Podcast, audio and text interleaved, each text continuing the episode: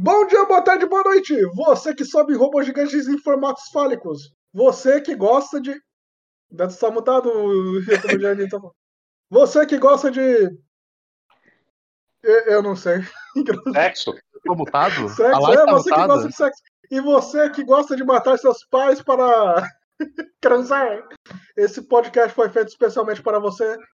E hoje nós vamos falar sobre o anime maravilhoso de 1998, escrito e dirigido pelo Yoshiyuki Tomino depois de aprender a não ser mais misógino, pelo estúdio da Sunrise. Eu estou aqui hoje com aquele que planta tomate, o Dantas. E aí, gente? Vamos falar do anime que fez eu perder um pouco a sanidade, só um pouquinho, mas eu acho que eu entendi. O homem que voa em T-Pose, o Pegrinho.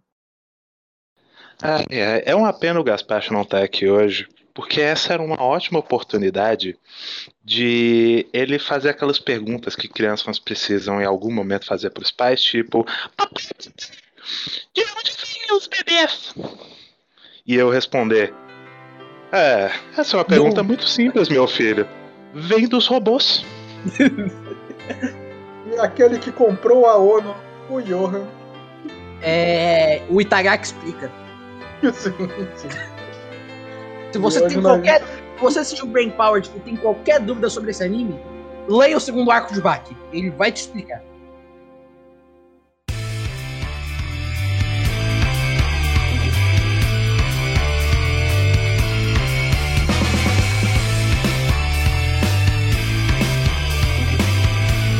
Ou melhor, não veja Brain Powered, porque é uma experiência. Talvez você goste.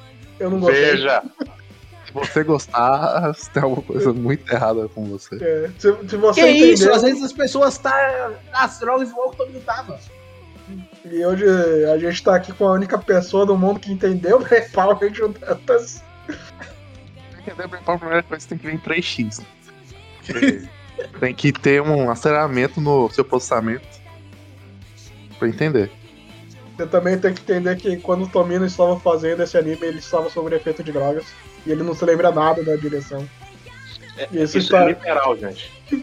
isso está na biografia dele, de acordo com o Gaspard. O Gaspart, ele veio nos informar aqui, o nosso especialista em Tomino. Sim. E outra coisa muito importante, esse anime foi o anime que o Tomino fez pra deixar de ser misógino, porque se você ver o final de Gundam Zeta, Gundam Double Zeta e principalmente o Gundam Victory, você vai sentir o cheiro de misoginia de longe, porque também tem uma história de um relacionamento que ele não superou. Mas Você acha que aqui ele deixou de ser? É, assim, eu não acho que Brain Power seja coisa. seja particularmente misógino. Mas tem dois aspectos. O primeiro, se por um lado tem um. um- até um, um negócio do, do Tomino meio que pedindo desculpas pelos momentos de misoginia dele. É um anime todo sobre Freud. Sim. E assim, Freud, primeiro, é pseudocientífico, segundo, ele era um misógino do caralho. E não é só pessoalmente, é tipo, o perfil da. da- a, a psicanálise é, é extremamente misógina. Mas. seguindo. Sim. Pode começar pelo começo, como tudo começou. Na criação, né? Tinha uma menininha lindinha, olhando não, assim. Quando o papai roubou e a mamãe roubou, se foi. O que eles foram fazer? O começo é. Tinha um anime chamado New Genesis Evangelion que ninguém esperava nada e virou um marco cultural. E daí o Tomino disse: Poxa, esse, esse menino Hideaki foi meu aluno, trabalhou comigo no Gundam. Vou mostrar pra ele como é que faz anime sobre sexo. É, é muito impressionante como, tipo, uma pessoa envolvida tão diretamente.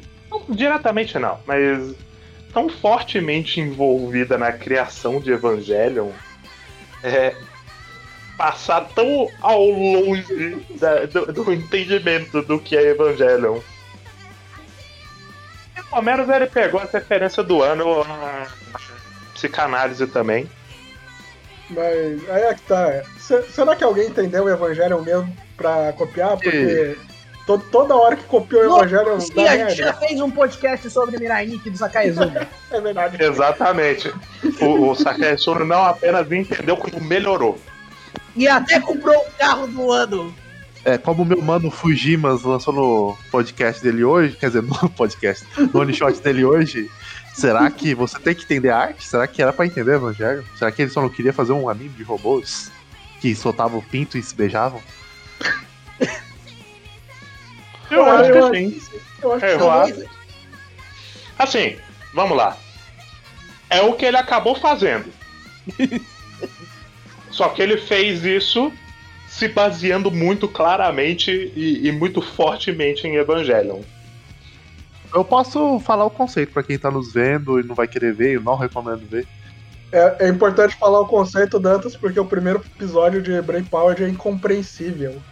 Sim, mas aí eu vou, vou explicar aqui para quem nos escuta. Brain Pal se passa num mundo pós-apocalíptico. Aparentemente, ah, os oceanos cobriram boa parte desse mundo. Existem alguns terremotos. Você vê várias cidades destruídas. E há uma grande dispersão de uns pratos. Uns pratos gigantes que são robôs. E por algum motivo existe uma companhia que recolhe esses pratos. Tá feito. Aí você, aí você olha assim. Vou, vou citar um conceito. Você vê um prato robô que vira um, um robô gigante. Esse prato, o negócio formato de um prato vira um robô gigante. É o que você pensa quando você é uma criança? Ele não vira, ele faz o robô. É, ele faz o robô. Aí você fala, nossa, que olhos bonitos.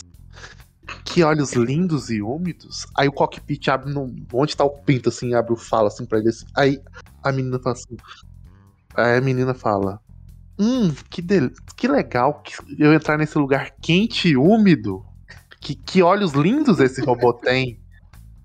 É, é esse o conceito. Esse é o Ela não conceito. chama de robô, ela chama de menino. É, menina, ela não chama de robô, ela não chama de robô, ela chama de menina. Que, que, que interessante entrar nesse lugar quente e úmido do menino. É isso. É, Enquanto isso, tem uma organização do mal chamada Orphan, mas daí depois virou os Reclaimers, Orphan vira outra coisa. Porque Ah, não, assim. aí tem- um momento muito inteligente que eles falam: vocês sabem que órfão significa órfã? Porra, Dantas, tem que explicar o English. Exato. A gente pensa que é uma. Um anacro- um anacronismo, não. Sim, na, Uma na- sigla. o, tá falando o sigla? É. é uma sigla para alguma coisa, mas não é. É literais órfãos que odeiam a humanidade porque eles não conseguem se conectar com as pessoas, porque eles não têm mães, eles não aprenderam a socializar, e é por isso que se chama órfãos, entendeu, gente? É freudiano. Esse anime é todo no conceito freudiano. Sim, sim. Apesar de que tem a irmã do protagonista que os pais dela estão vivos. Mas, né? Sim, não, mas ela rejeita o pai. Mas tem, mas tem todo o conceito dos irmãos aí que a gente vai entrar mais pra frente. Ca- Calma, Dantas. Calma, Até calma que depois, Mas né? aí é órfão. Né? Aí estamos falando de órfão ainda. Ela não é órfã. Ela, ela só se sente órfã. Que nem o. Que nem o menino. O. E o. o não, o Jonathan. É, ele o também não é órfão. Ele também não é órfão. É, Milf não conta como mãe, Pedrinho. é, tem a irmã do Yu, que Assim, vira. ela é literalmente a mãe dele. Isa. Vocês- o Pedrinho não entendeu, ele, tá, ele acha que é a mãe dele, mas isso vai ser explicado mais pra Calma, frente. calma. Vamos Vamos, vamos- vamos continuar aqui. Saquei, saquei. Primeiro episódio é muito esquisito, porque é sobre um cara que tá fugindo da órfã, que percebe que é uma organização do mal, elitista, e quer destruir o mundo, e não vai salvar ninguém. Eles estão literalmente agindo pelo, em prol do apocalipse. E ele fala assim: Porra, talvez não seja melhor eu trabalhar com essa gente. É tipo a Nerve. Porra, eles são a Nerve, só que com a diferença de que a gente só vai descobrir o que, que a Nerve tá planejando lá pro final. Sim. E aqui a Não, gente nem no final. no primeiro episódio. E Sim. daí, em contrapartida, tem essa menina chamada Rimi, que significa princesa, olha só que legal. Exatamente. Ela não faz nada particularmente de princesa, né? River. É só Assim. o nome dela. E tem- ela pega, ela pilota esse robô, o Brain Powered, o Brain, que é o nome dos robôs, e cai numa plantação de tomate. E olha só que legal, a velha chama eles pra jantar. E ela era, coincidentemente, a mãe do a avó do protagonista. Sim, A avó sim. barra mãe. E daí tem É, o que é time a skip. mãe que é Na verdade-. Ela é coincidentemente também a esposa. E daí tem um time skip. E daí o Yu fala: Vou sair dessa organização. e daí ele cai na já organização da. Ah, não, tá Rob certo, tem um Snow. time skip de um ano. Sim, no primeiro episódio. É Ah, muito pra- bizarro que o time É gente skip de um ano meio antes dele sair. É, ficou meio confuso. É tipo assim, tem todo o progresso. Aí tem essa rime, ela encontra esse prato, esse prato se transforma num robô que ela chama de menino. Aí a gente pensa, a menina vai ser a protagonista. Tá focando muito nela, ela vai ser a pro... Só que não, ela não é a protagonista. Não. Ela é uma das, mas quem é o protagonista é o Yu, ele que faz a história se mover. Aí no Inclusive, final, então, esse cara que parece que é o vilão, ele simplesmente fala assim: um ano depois de time skip, do nada, do nada tem um ano de time skip. E ele sai da órfã. ele parecia que ia ser o Char de, de é daqui. Ganda. Não, mas o não. Char é outro personagem. Exatamente. Inclusive tem dois Char, mas tem só um, é, estranho. Mas um negócio que eu ia falar da Rime que é engraçado, que ela começa, tipo, órfã de rua que sai por aí, é, tá ligado? Tipo, aquelas donzelas benevolentes de Hokuto no Ken que andam por aí com criancinhas no pós-apocalipse. Ela era tipo aquilo, Sim. mas aí no momento em que ela vê o prato pousando, fazendo um robô, ela fala: Hum, então esse aí é o processo que explicaram na TV? Não parece que tem TV nesse mundo. É o pós-apocalipse. Mas, e, e mais do que isso, ela não parece ter acesso à TV. Mas tudo bem, isso é um grande nitpicking, mas eu achei isso hilário. Não, o mundo, o mundo aí tem hora que tem coisa e tem hora que não tem. Sim, Tem sim. até um momento mais pra frente que eles falam assim: acabou as Nações Unidas. Aí depois volta. Assim, é, não acabou literalmente, não acabou, não acabou literalmente. As Nações Unidas só são inúteis, como no mundo real, inclusive. Não, porque no mundo real ela serve pra dar poder pros Estados Unidos. Sim, sim. Mas aqui Exatamente. também, aqui também tem essa crítica. É, Que você é, é. foda. Tem? Porra, Mas os. Estados Unidos não é órfão? Não, na verdade, o vice-ministro da ONU, ele é o comandante que comanda também e traz os Estados Unidos, ele é o mastermind.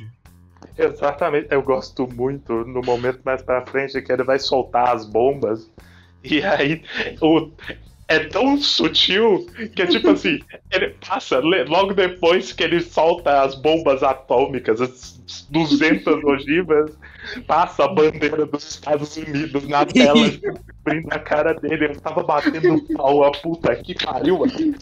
Bom demais.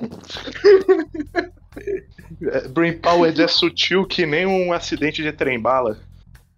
Bateu um, um trem-bala na frente do outro. Mas esse time skip serve pra não consolidar nada, porque nada vai fazer sentido daqui pra frente. Nada! É um, pa- um time skip de um ano por nada, não muda nada.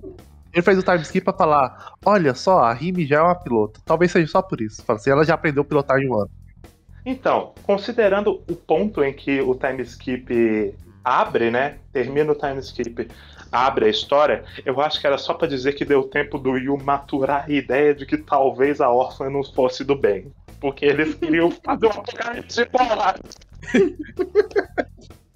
Mas ele demorou um ano pra pensar e falar: pô, será que ele é mesmo do bem? Será Pô, que ele, porque ele- o apocalipse não é tão ruim? É porque ele tava brain wicked. Ah, tá, entendi. Mas, voltando, isso aqui a gente tá comentando só foi só o primeiro episódio, tá, gente? Tem 26. Inclusive, eu sugiro que a gente não vá episódio por episódio. Não, não vamos episódio, não, é não dá, é não dá. geral, Não dá, dá, não dá, dá. não dá. Do Mas episódio 2 até o episódio 8, parece que a gente tá no mesmo episódio, não acontece tá nada. loop. Mas acon- acontece um milhão de coisas e não acontece nada ao mesmo tempo, mas Né? basicamente é o, o Yu sendo o ser humano mais desprezível do mundo. Aí ele. Quando você conhece a menina, aí ele, o que, que você faz? Você dá um beijo na boca dela. Porque é, essa é a forma de cumprimentar. é uma dele. forma de cumprimentar dele. Você não E- sabe aquela cultura, Dantas. Porra, é, é que nem um aperto de mão pra eles. Cara, o foda é que não tem como gostar do. Eu, eu tenho muito problema com obras que o cara quer que a gente goste do protagonista, só que o protagonista é insuportável. É isso, eu gosto muito do Yu. Ah, você gosta muito do Yu. Você gosta dele? Se quer acho- que aqui, isso- você tá mentindo, você sabe disso. Eu sei, eu sei. Mas eu gosto. A parada pra mim é que o Yu é um nada. Acima de tudo, ele é um nada. O máximo que a gente. Para não dizer que ele é um nada, ele. Assim, a gente. Num- Numa certa altura. Mito, não numa certa altura. Ele é apresentado pra gente como um anti-Shinji. Porque nessa história que quer ser Evangelion, ele é o cara que quer pilotar o robô. Não, não, tem, tem um momento que é tão anti-Shinji que tem um outro personagem que chama Jonathan, que ele fala assim: Eu não sou igual a você, eu não tenho um complexo maternal. Mas depois a gente descobre que, na verdade, o Yu é só o Shinji que superou o Gendo. Ele, ele lidou com, com o lance, ele fez terapia. E aí, na terapia, ele aprendeu a lidar com o Ah, sim. abandono É que o Pedrinho parental. também não, não entendeu.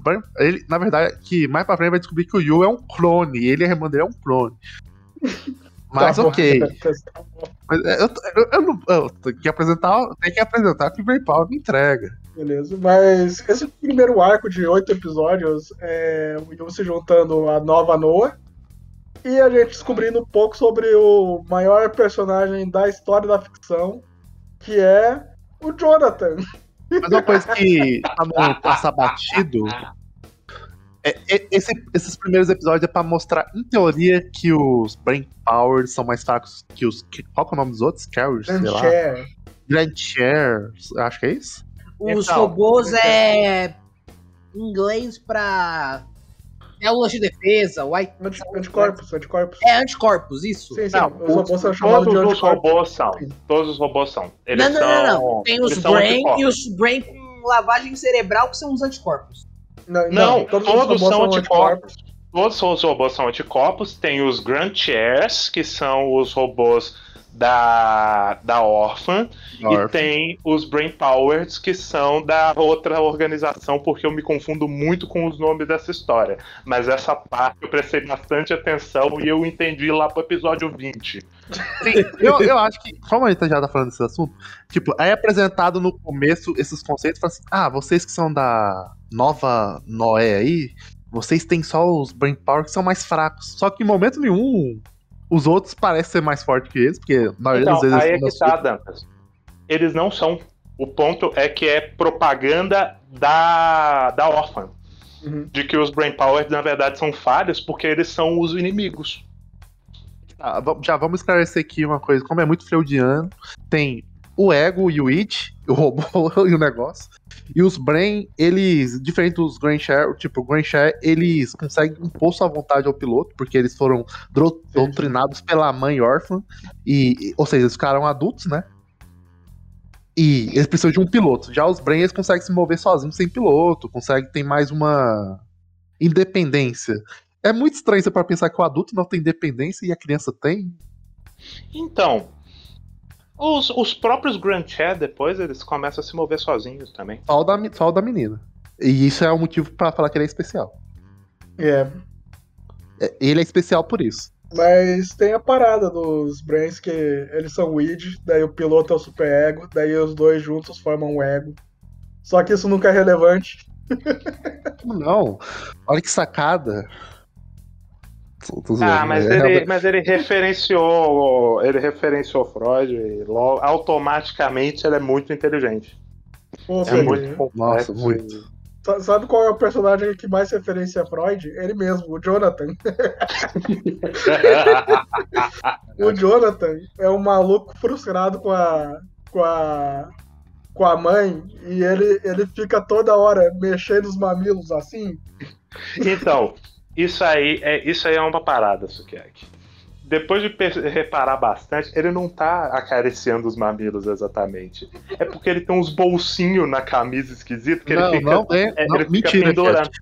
Ele tá acariciando os repara. mamilos. Pode reparar, ele fica enfiando o dedão nos bolsinhos e pendurando eles assim, como se fosse a mão no bolso. Pedrinho, eu sei que você tá certo. E ele fica Não é, mexendo. não é, não é, ele tá acariciando Eu, os eu mamilos. vou acreditar Eu queria que fosse, eu queria que fosse ele acariciando os mamilos, Dantas. Pra mim foi uma decepção, mas é a verdade.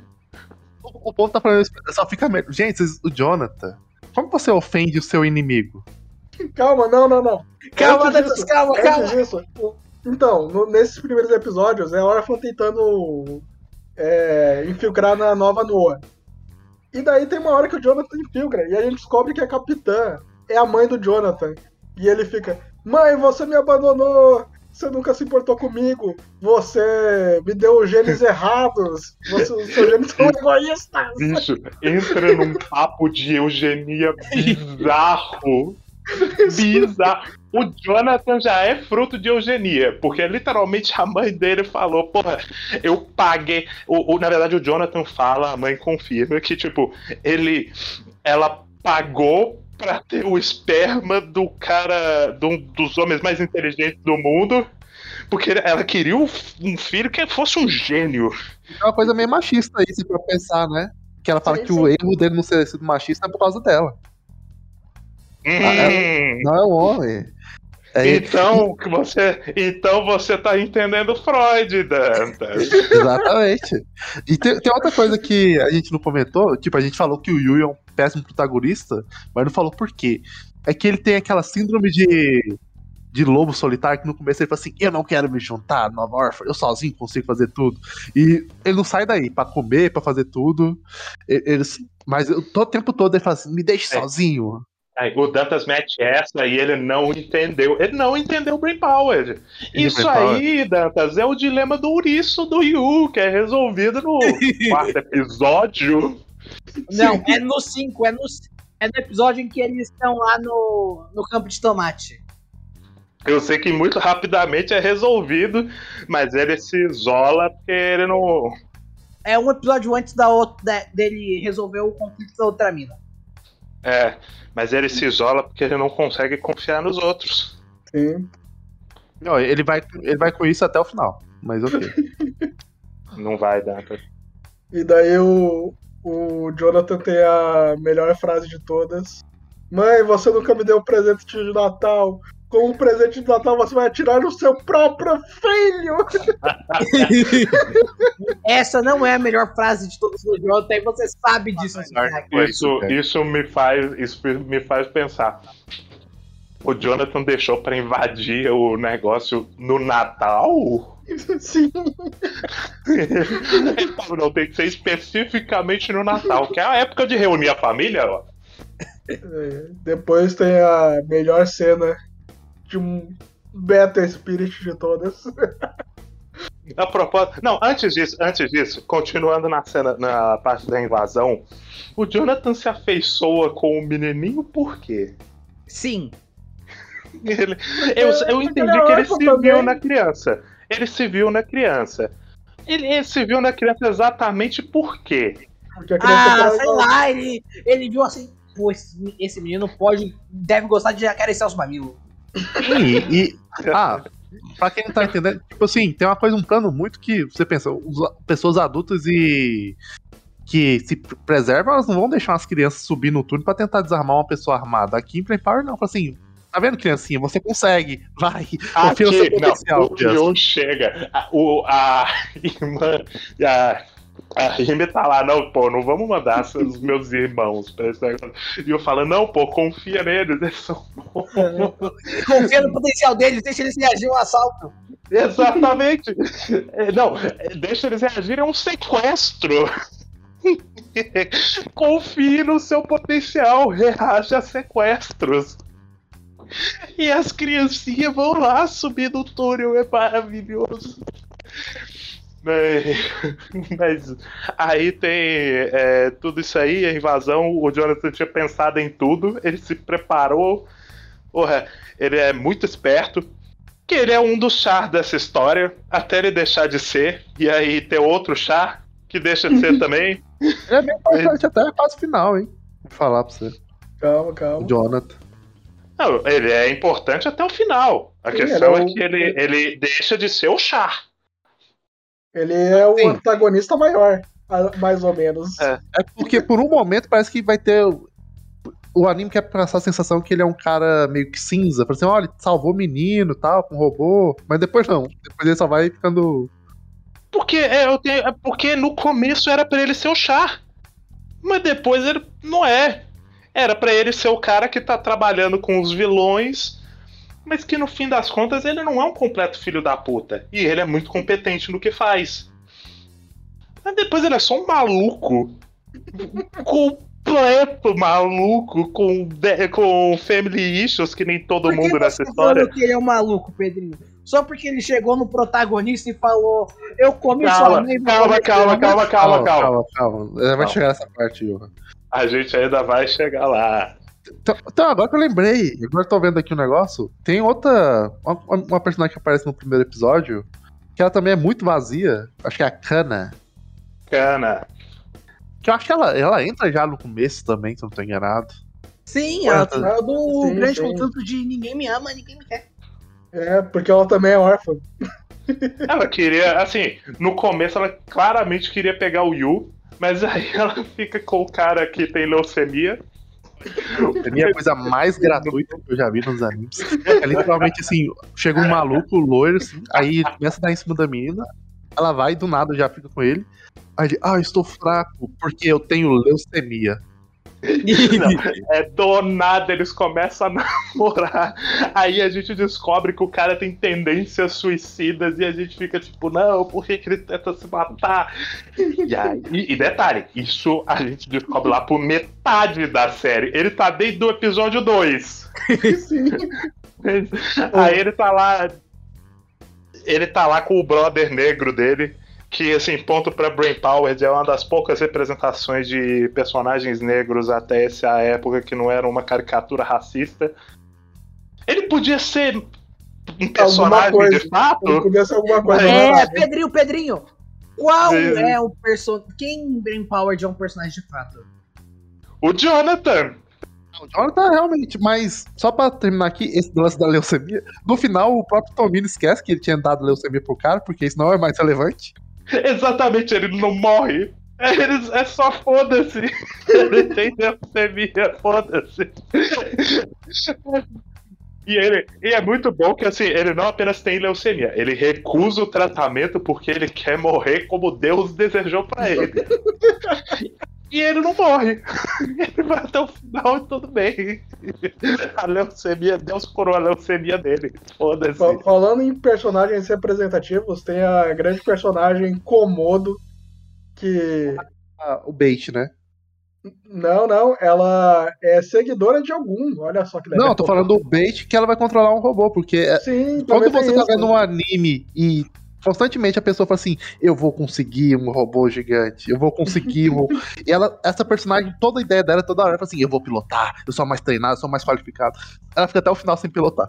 Sim, sim. Isso, isso eu tenho, eu tenho a minha teoria do porquê ela aconteceu, que é porque assim, Brain Power só que é tanto personagem, mas tanto que ele não tem tempo pra trabalhar todo mundo. Ele é obrigado a esquecer alguns. E aí ele foca em quem precisa, quem importa mais pro final. E o moleque americano ruivo, porque sim. Porque ele é ruivo, olha esse o Nice Guys. É ai. É o Nak Guys. Por favor, socorro. Pô, nem falamos da parte do Battle Spirit ainda. Fala, Pegrinho.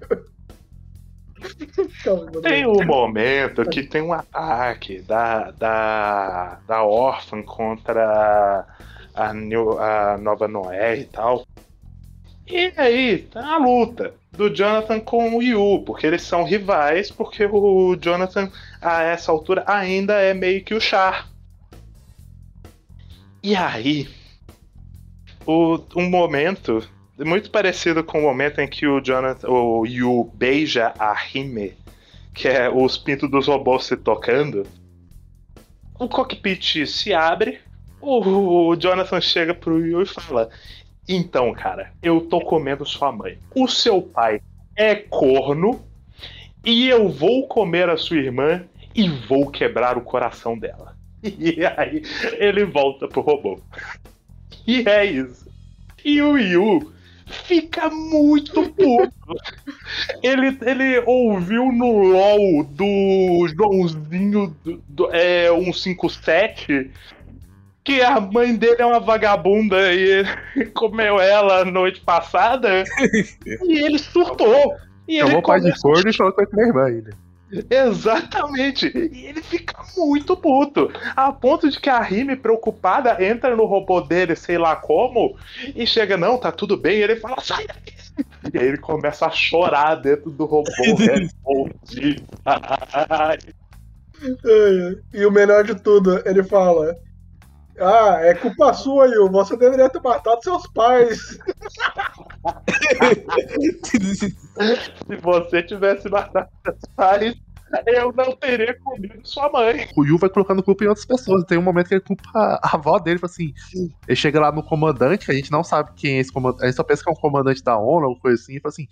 Ah, você, você está errado, você deveria ter se casado com minha avó. Se você não tivesse casado com minha avó, não teria nascido minha mãe. Seu covarde. É, aquele cara lá era pra ser o Fuyutsuki dessa história, mas ele, ele passa a história inteira sendo um nada, não existindo, ele tá lá em figura, ele não acho que ele não tem uma fala, esse filho da puta. Ele tem, nem importante. Aí, aí no final, ele é isso. E ele move o plot. Ele é um personagem importante, olha só. Mas só pra voltar aqui ó, nas coisas, tipo, quando tem sequestro, que ele tenta sequestrar uma menina, ele acaba com um sequestro. A mãe dele entra em depressão. A mãe dele, no caso, é a capitã. Ela, desesperada, fala assim: tá vendo esses robôs gigantes que a gente chama de garotos, que pegam os pratos? Eu vou entrar nesse helicóptero aqui, nessa navezinha, e vou mesmo sozinha. Eu, capitão, líder, o general, o cara que é pra dar as ordens, eu vou lá roubar isso. Aí ela pra- praticamente tem aquela cena que a gente sabe que o personagem vai morrer. O, o prato se transforma e a gente sabe. Eu sabe. Não foi surpresa pra mim a revelação. Mas Não foi surpresa pra ninguém, honestamente. Mas a questão não é essa, Tampos. A questão é que você tá lendo literalmente e não como a questão freudiana dela se sentir culpada por ter sido uma mãe ausente. E aí o que, que ela tem que fazer? Ela tem que se matar pelo filho. Ah, também, pode ser também. Ou pelo menos o que ela acredita ser o filho dela, porque ela tá doidona. é muito bom que de um episódio pro outro ela tá doidona. E aí tem o, o, o, o momento que por um acaso ela tá seminua e o Yu entra no quarto e toma uma chave de braço dela, porque ela tá doidona. E aí eles chegam pras crianças e falam, não entra lá. Tem uma, tem uma moça maluca pelada no quarto. Eu- E é, Ah, uma coisa que ele não revelou em Brain Power, pode falar aqui, dos aspectos técnicos, é que é uma das piores direções que eu já vi, assim, em animes. É a coisa de ser surreal, de muito mal dirigido. Tipo, o cara tá sequestrado. Por exemplo, essa cena de sequestro, eles estão sequestrados lá. A mãe do cara, ela tá sentada, amarrada no canto. A quarta cena, ela já tá tirando a arma, dando chave no cara. Ou senão o cara tá num- a muito longe e no próximo já tá no ponto X. Dantas, porra, Dantas, o, o Yu, primeiro que assim, o Yu chega. é, essa cena que você acabou de dar o exemplo não é assim. O Ah, Yu é chega. exatamente assim. É Não exatamente é, assim. não é, não é. Eu tô da mãe. É Pega, assim. pega e rever, pega e rever. O Yu chega, assim, segura porra. ela, começa a agitar ela, ela vai, reage, agarra o braço dele e dá a chave. Eu tô falando a do sequestro. Eu tô falando a cena que Ah, tá. o filho dela. É exatamente assim que eu tô falando. Sim. Ah, sequestro, foda-se. Mas aí, o que eu não. A direção eu acho ok até, mas pra mim o que falta mesmo é o roteiro. Ah, tem uns momentos bizarros, tem uns momentos bizarros, principalmente em pacing. O final de Brain Powers é uma sacanagem. É, eu me incomodo mais com o roteiro, que eles falam quatro palavras, daí eles vão pra quinta e eles mudam completamente de assunto. Não, inclusive, uma coisa pra quem tá vendo o Brain Power, se você ver todo o começo do episódio tem um resuminho de 10 segundos. Às vezes tem umas coisas que eles falam lá que você fala assim, ué, pera aí, aconteceu isso mesmo? Porque não, Brain Powers não é de entender. Eu também não sei se é de sentir, mas de entender, eu tenho quase certeza que não é. O negócio da, do roteiro que eu acho muito interessante é que Brain Power ele tem umas paradas de lore e ele tenta ser intuitivo na forma como ele apresenta o lore. Novamente, Brain Power quer ser muito Evangelion, só que Evangelion, primeiro, as coisas que Evangelion faz são metáforas mais compreensíveis, não necessariamente óbvias, mas compreensíveis. E o Brain Power ele soca é, palavrinhas, termos na sua, na sua cara e espera que você entenda isso e fale: a história está contada. Eu fiz referência a, sei lá, a psicanálise. Você entendeu? Então eu não preciso fazer mais nada. Não, e tem hora que ele só quer passar que é muito inteligente, aí você para pensar, isso que ele tá falando faz sentido, tipo, o cara é preso e aparece um grupo de ladrões e ele fala assim: Nós estamos 100 anos no deserto como ladrões, nós aprendemos que primeiro a gente entrega a recompensa, depois a gente faz a exigência. Você entrega primeiro o negócio, depois você pede. Porra, é. Ah, não, ela falando sério assim, como. Conf... É isso mesmo, porra. O, o momento que meu cérebro desligou mesmo foi o momento que a Nelly é introduzida. Ah, não, isso aí é maluquice. Isso é maluquice. Isso é maluquice. Simplesmente vem do nada. Não, e ela aparece junto do Barão lá. E eu falei, porra, eles devem estar juntos, né? Eles parecem estar juntos. Não! Eles são inimigos, inclusive.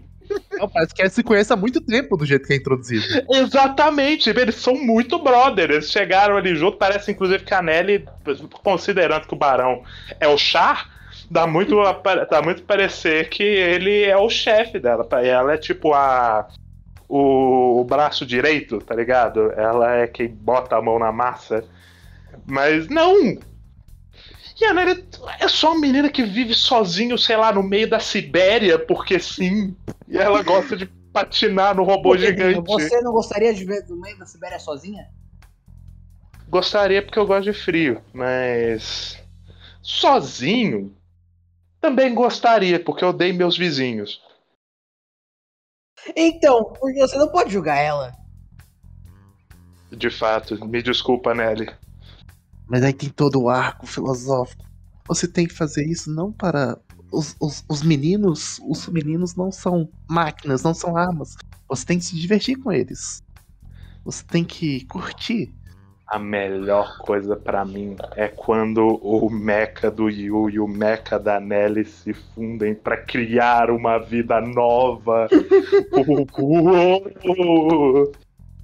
Então, gente, com isso eu tenho que fazer a pergunta de ouro para vocês. Vocês sabem de onde vêm os bebês? Quando Será? o papai roubou e a mamãe roubou se amam bastante. Cara, o foda é que o foda é que ela aparece em um e no segundo ela fica dois episódios, no segundo ela já some e ela talvez ela não some, ela morre. Ela morre. Ela aparece no meio de um episódio, some no meio do outro e, e é isso. E talvez ela não tenha morrido, isso quer que você viu o corpo. Não mostrou o corpo, eu pensei que ela. Por, por exemplo, quando a capitã some o corpo, eu falei, não morreu, vai voltar essa personagem. Ela também vai pensei que, que ia voltar. Vai que, ela era só, vai que ela era só uma alucinação da cabeça do Yu. Pode ser, pode ser. Eu acho que a gente não tá indo. Não, não faz sentido porque o robô gigante dela fica também até o final. Talvez tenha sido outra alucinação da cabeça do Yu e o robô dele só tenha desevoluído mesmo. Sabe quem eu pensei por um momento que seria só uma alucinação? O Barão. Mas não foi uma alucinação do que Do Tomino, quando ele estava sob drogas. A relação do Jonathan e do Barão é muito bizarra. Sim. Não faz sentido nenhum. Parece muito que, tipo, o, o Barão que treinou o Jonathan. E assim, Pode ter sido o caso, né? Considerando quem era o Barão no fim das contas. Mas... Não, tem, umas, tem, umas, coisas que não faz o menor sentido e, e foda-se a explicação. Tipo a, a irmã do, do Yu, a Iko, a Quincy. Tem um momento que ela dá um tapa na cara da mãe dela e fala assim: cala a boca, eu que mando nessa porra. aqui. Isso é pra pensar. É que é da anime do Tomino, Dantas. Tem que ter tapa. Não, você pode pensar assim: por que que essa porra essa criança tá mandando em algo? Ela não é uma criança, ela é uma adulta, até mudou de nome. Ela, ela, na verdade, ela é o clone da própria avó. Não é Dantas. É, é. Ela é o clone da avó e o Yu é o clone do pai. Eu, acho- eu não sei, eu não sei. É É exatamente dito isso. literalmente, é dito textualmente. Tem não hora lembro. que ela, Não, tem um momento que ela tá pirando e ela fala assim: qual é a minha identidade? Ela fala assim: eu sou a Naoko, eu sou a Yuki, eu sou a Kinsey. Ela, por que que ela. E. Isso aí é Evangelion, Dantas. Pode muito bem ser uma metáfora de que Não, assim. não, não, não é. Não é Vamos lá. sabe por que que não é? Deixa eu só concluir. Tem um momento que o robô do, do da Rime ele começa a dispersar maconha pelo ar e todo mundo fica loucão. E quando aparece a Naoko velha, aparece ela igual a Yuki jovem. E depois tem essa rima temática aí da- da- dela pensar que a filha, como é uma engenheira genética, se casou com um cara só pra pagar. E uma coisa freudiana. O que, que a filha sem um pai quer do pai? Ela quer um pai. A filha precisa de um homem na vida dela. Quer coisa mais de Freud que isso. Então o que ela fez? Ela fez o clone do pai. Você quer, você quer uma coisa mais freudiana que isso? É o, literalmente o Brain Power falando que o, o filho e o pai são a mesma coisa. E que como eles têm daddy issues, é uma metáfora para o fato de que eles não se separaram ainda. É a separação do. Eu esqueci o nome, acho que é a separação do seio, que chama, É. não sei. Não sei, É. tem que ver o vídeo do Kitsune sobre Que é quando a identidade do filho e do pai é, se tornam distintas. Como essas pessoas são profundamente apegadas aos seus pais. Não dizendo que o, o, o aplicou o conceito certo aqui. Mas ele passou por essa premissa para trabalhar essa ideia de que essas crianças estão em conflito de identidade porque é, ne- nesse processo de não terem superado os próprios pais, eles se veem como eles ainda. Como a identidade deles que é rejeitada. Por isso eles têm o conflito de identidade. Quem sou eu? Novamente, Brain Power de ter- quer muito ser Evangelion. A diferença é que Evangelion faz isso de uma maneira mais inteligível. Pra, pra ficar mais fácil de compreensão, tem um momento que a gente descobre que a órfã é um ser vivo também, que ela tá querendo sugar a vida pra ir pro espaço, porque tem todo o conceito de antagonismo aí nesse mundo.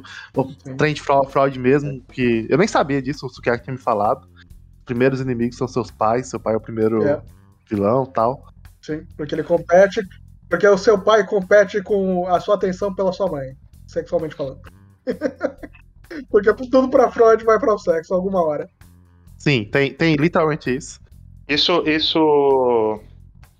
Só, também tem um outro, um, outro negócio, que isso aí é pré-Freud até. Porque na mitologia, Sim, na mitologia mitologia grega já né? tinha. Na mitologia grega, literalmente, é, Zeus tem que matar o pai, e o pai dele é Cronos, Cronos, o tempo.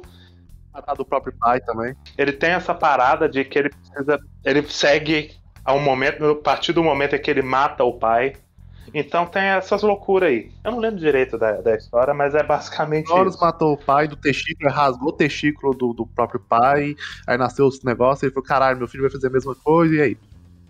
E tem um negócio que um colega meu que é crítico de Freud me falou, que ele é psicólogo, ele falou que muitos críticos de Freud utilizam de literatura contemporânea a ele para dizer que as ideias deles passam de literatura. Mas aí eu não sei. Foi atrás pra Faria isso. muito eu- sentido. eu- faria muito essa sentido volta toda aí foi pra, pra falar aqui do anime. Que a Sim. gente descobre que a Orpha ela solta os óvulos dela pelo mundo. Que a gente descobre que na verdade são os pratos que ela dispersa. E a gente descobre que tem dois seres, ela se, mais uma coisa de Evangelion, tinha um alien e tinha outro, ela se separou do alien e ela quer, ela quer subir pra encontrar um pinto. Na verdade, o, o prato B dá a entender que é um pinto, e eu nem tô zoando. Eu não tô zoando, gente. Então, depois Prato eles falam que o prato B são as crianças. Não, tem, tem um motivo disso, Pedrinho. É que eles falam que o prato B são as crianças quando eles estão falando do ego. Porque dá a entender que as crianças estão em informação do ego. Isso é uma coisa até legal. Por, por exemplo, isso vai dar pra fazer um paralelo agora do comandante, quando ele se revela o, o chefe do negócio, né? Que ele, ele vira casaca e ele quer destruir tudo, né? Porque é uma coisa meio perturbadora se você para pensar, porque a força da nova Noah, os Brain Powers vão ficando mais fortes porque vai entrando mais crianças. Porque você não sei se você percebe, aparece o Mohammed lá. E começa Sim, a ideia. ele do- traz as mil criancinhas dele pra trabalhar. E os robôs vão ficando cada vez mais fortes e tem umas coisas que você fica meio estranho, porque as crianças limpam os robôs, elas esfregam os robôs, e tem frases que são ditas constantemente nos episódios, tipo, estou ficando muito excitado. Eu não tô zoando, tem isso. Vocês sabem. E tem um momento que o- os adultos, os militares, quando eles chegam na Nova Noite, eles tentam limpar os robôs, os robôs fecham a escotilha que tá no lugar do pinto e falam assim: eles não gostam do, do seu toque. Aí sai, mostra depois o take das criancinhas correndo. Ou seja, as criancinhas, quando esfregam, deixam os robôs mais fortes. Isso é meio perturbador. Quando você para pra robô pensar, pedófilo. você para pra pensar, isso é meio.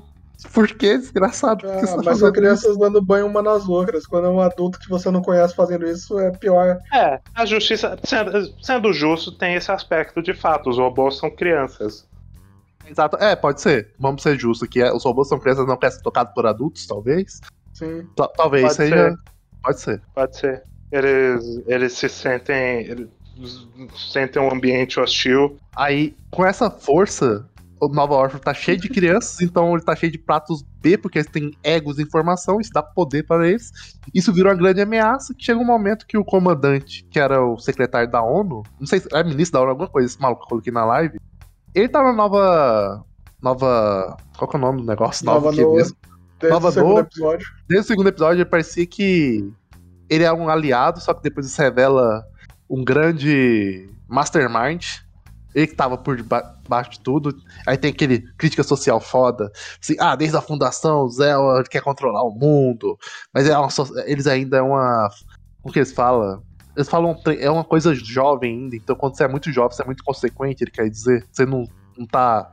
Você não tem experiência de como fazer as coisas. Nessa parte, a mensagem do anime muda completamente, né?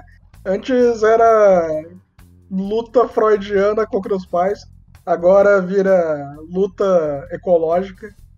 Então, a parte da luta ecológica sempre existiu misturada com todo o resto. Não era muito Se presente. reforça no final. Eu não digo que não era muito presente, porque sempre tinha a questão de, de o mar e como a órfã ia destruir a terra. Sempre teve é, citações a isso, nunca foi o foco. O foco sempre foi essa questão íntima dos personagens e É, do nada relação- virou foco.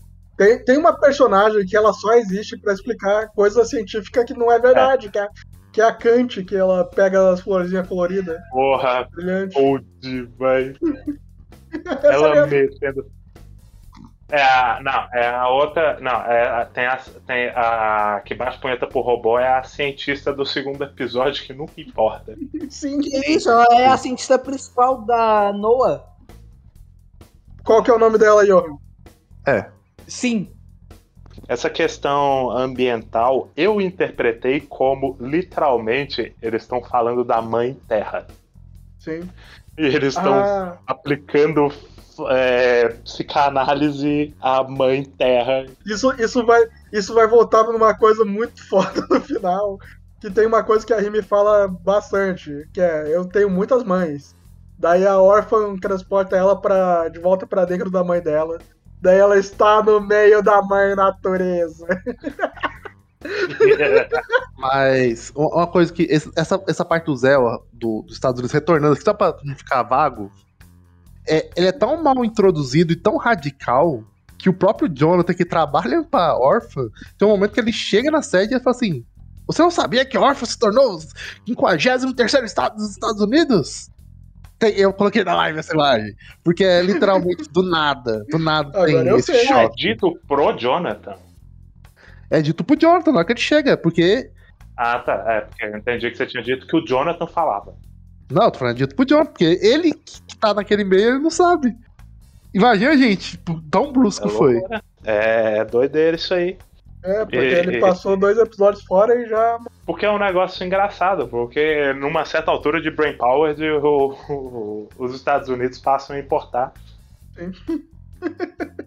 Até eles deixarem de importar novamente, mas eh, isso pro contexto mundial é muito bizarro que às vezes parece que tá tudo naufragado e depois tem.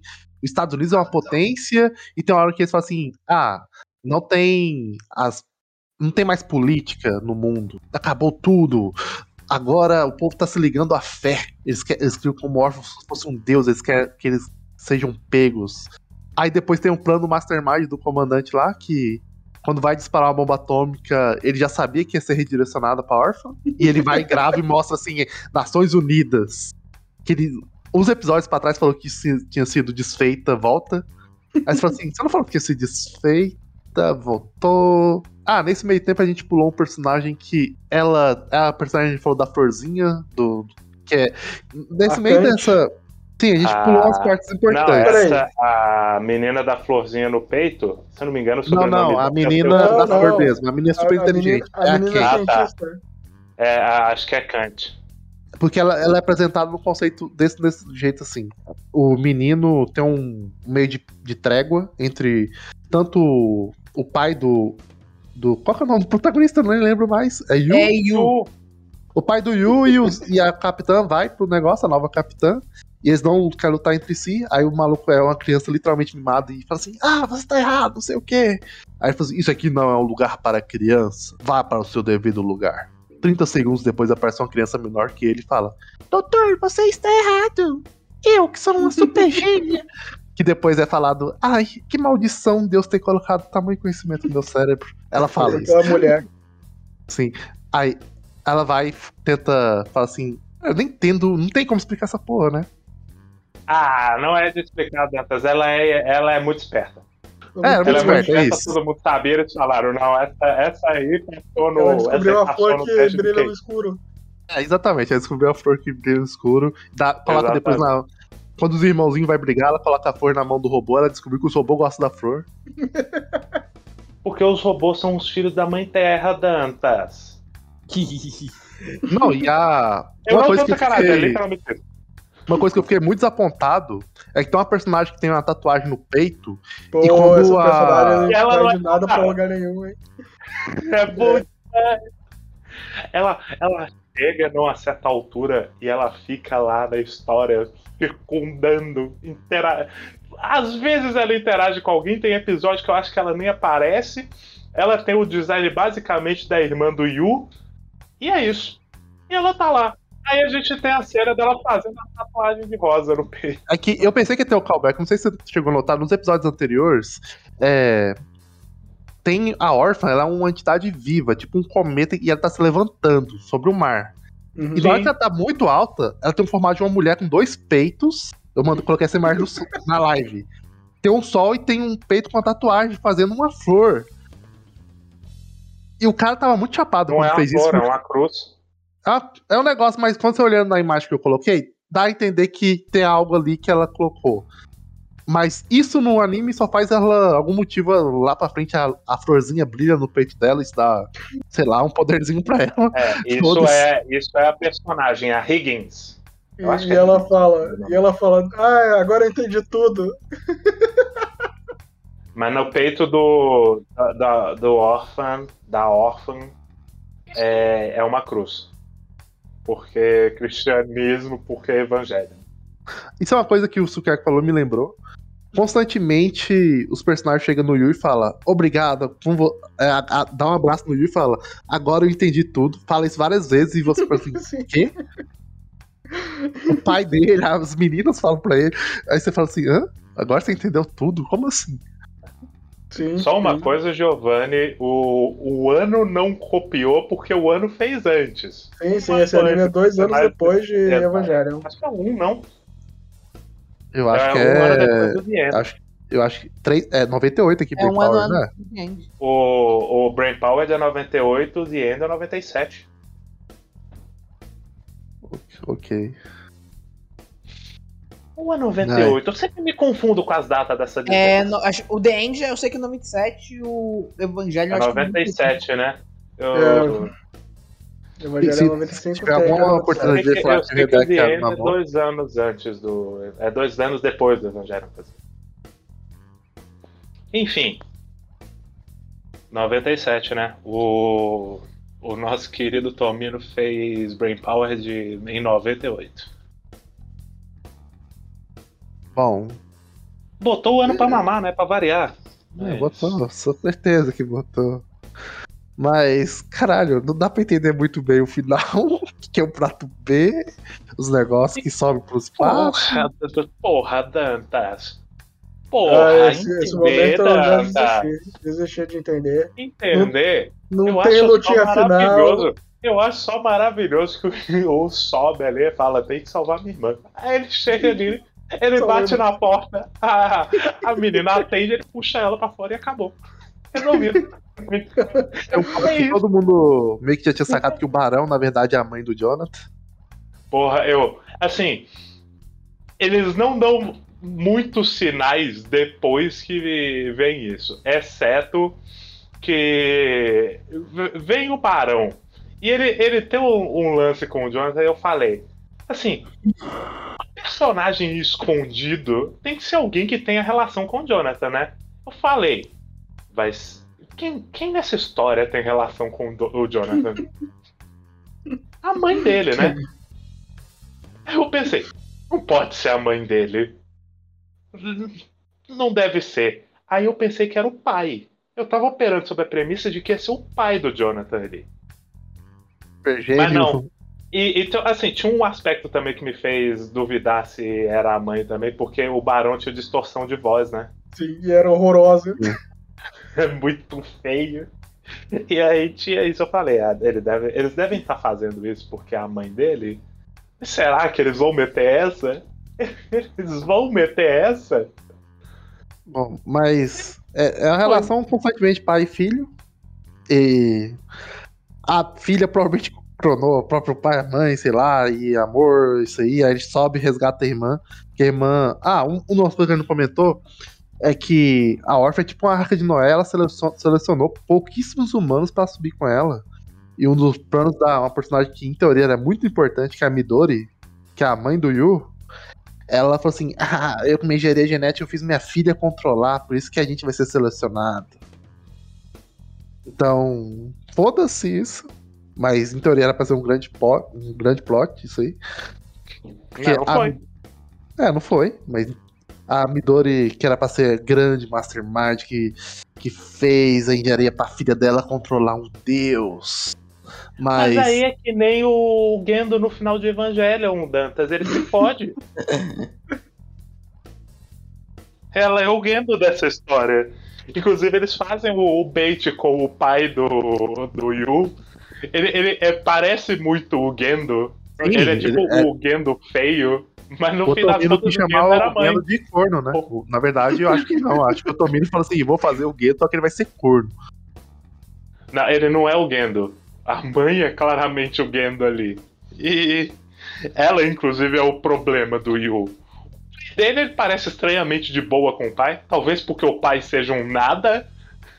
No fim das contas, tem aquele episódio aí que ele Só o pai salva o pai do do sequestro. Porque ele tá trabalhando pra pagar, sei lá, ele comeu e não levou dinheiro, aí botaram ele pra lavar a louça. Não, aí não, o, né, o, esse- episódio começa de uma forma.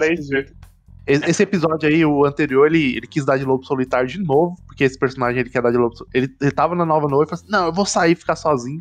Aí começa ele, em teoria, sozinho, dá a entender que passou algum tempo e ele tá trabalhando. Tá? Não, ali ele tava trabalhando de obrigação. Ah, tanto que no momento em que a, é, ele vai embora, é, a moça do estabelecimento chega pra Rime e pergunta: Você vai pagar a conta do seu namorado? É, mas ok. É isso mesmo. Aí é meio que irrelevante. No, o grande final do negócio, que é muito bizarro, ele só chega na, na Earth e fala assim: Eu vou te dar o prato B e você me dá minha irmã, ok? Aí nunca entende o que é o prato B e acaba. Simplesmente E acaba acaba. assim. E acaba. Opa, era o, era o sexo que fizemos pelo caminho. Sim. No final, o prato B significava as drogas que o Tomino tomava. Provavelmente, provavelmente. Era, era o que o Tomino via depois que ele to... É, Tanto que o prato é redondo, deve ser as pílulas mesmo. Sim, sim. Foi. Não É, foi- o- no- o Prato B era, era a coisa mais metafórica do anime inteiro. Ele era, Era tão o- metafórico que foi a, a abstração do prato B foi o suficiente pra órfã liberar a irmã do Ryu. Eu pensar sobre isso, ô, né? Assim, Ela, o- a órfã recebeu a- o conhecimento ali, aceitou de bom grado e disse: tudo bem, isso vale, sei lá, isso aí é uma coisa que eu imaginaria ver em Pequeno Príncipe.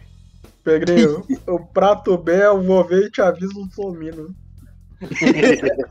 Exatamente. Pode ser também.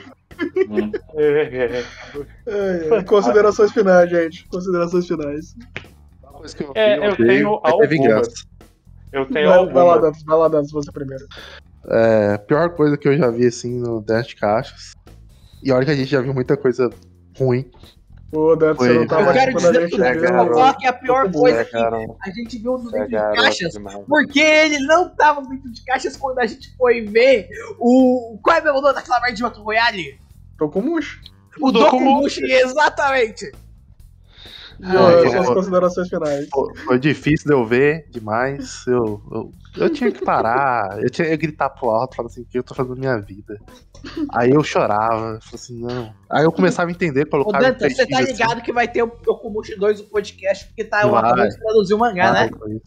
Aí te- teve um momento que eu só queria, só queria vingança. Eu comecei a pesquisar os piores animes que eu podia indicar e vai ter vingança. Bora lá. E ó, sua vez, considerações.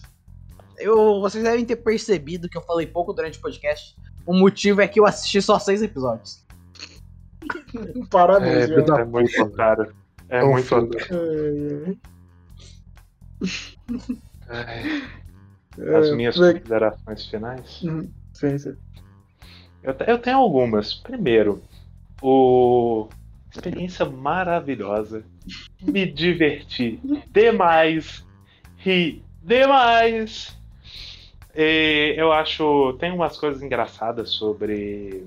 é, sobre o Brain Powered. Uma primeira delas é que o Brain Powered ele tem uns momentos específicos em que ele tenta fazer comédia em que ele tenta fazer comédia. A comédia não acontece pra ele. Que é, é muito estranho porque o, o estilo de arte o char design é, não combina. Porque o, é uma coisa, né? O Brain Power como um, um bom plágio de Evangelion. Oi? Ele, ele tem o, o- o- quando a gente olha para Evangelion, o Evangelion consegue fazer comédia porque ele tem um estilo de arte adequado para aquilo e ele consegue quebrar um design, fazer, uma, fazer um negócio ser mais bobo, ter um timing cômico. O Brain Power não consegue isso. O tudo dele é muito altivo e muito elegante para isso. Simplesmente não combina. O Tomino é muito menino de condomínio para comédia, para ser engraçado. É... Outra coisa, se você for fazer um anime, não use drogas. Eu sei que o Tomino não tinha exatamente escolha sobre isso, mas fica a recomendação aqui. Outra coisa, é, é impressionante o, a forma como as pessoas não se cansam de botar Hideakiano pra mamar. Mais uma coisa, é, os robôs de Brain Powered são basicamente uns, uns kilobot. Eles são muito feios. E eu não consigo diferenciar os robôs direito. Eu também não. Pra mim, é, é é muito todo, difícil. pra mim são todos Todos os os robôs mesmos. são iguais. Inclusive, eles têm dois, du- duas marcas, duas classificações diferentes de robô. Não consigo entender a diferença visual entre eles, apesar de que ela supostamente existe, porque as pessoas só olham pro robô e falam: Ah, essa é o, o modelo X, esse é o modelo Y. Beleza. E mais uma coisa, Jonathan perfeito. Um dos meus personagens favoritos da ficção.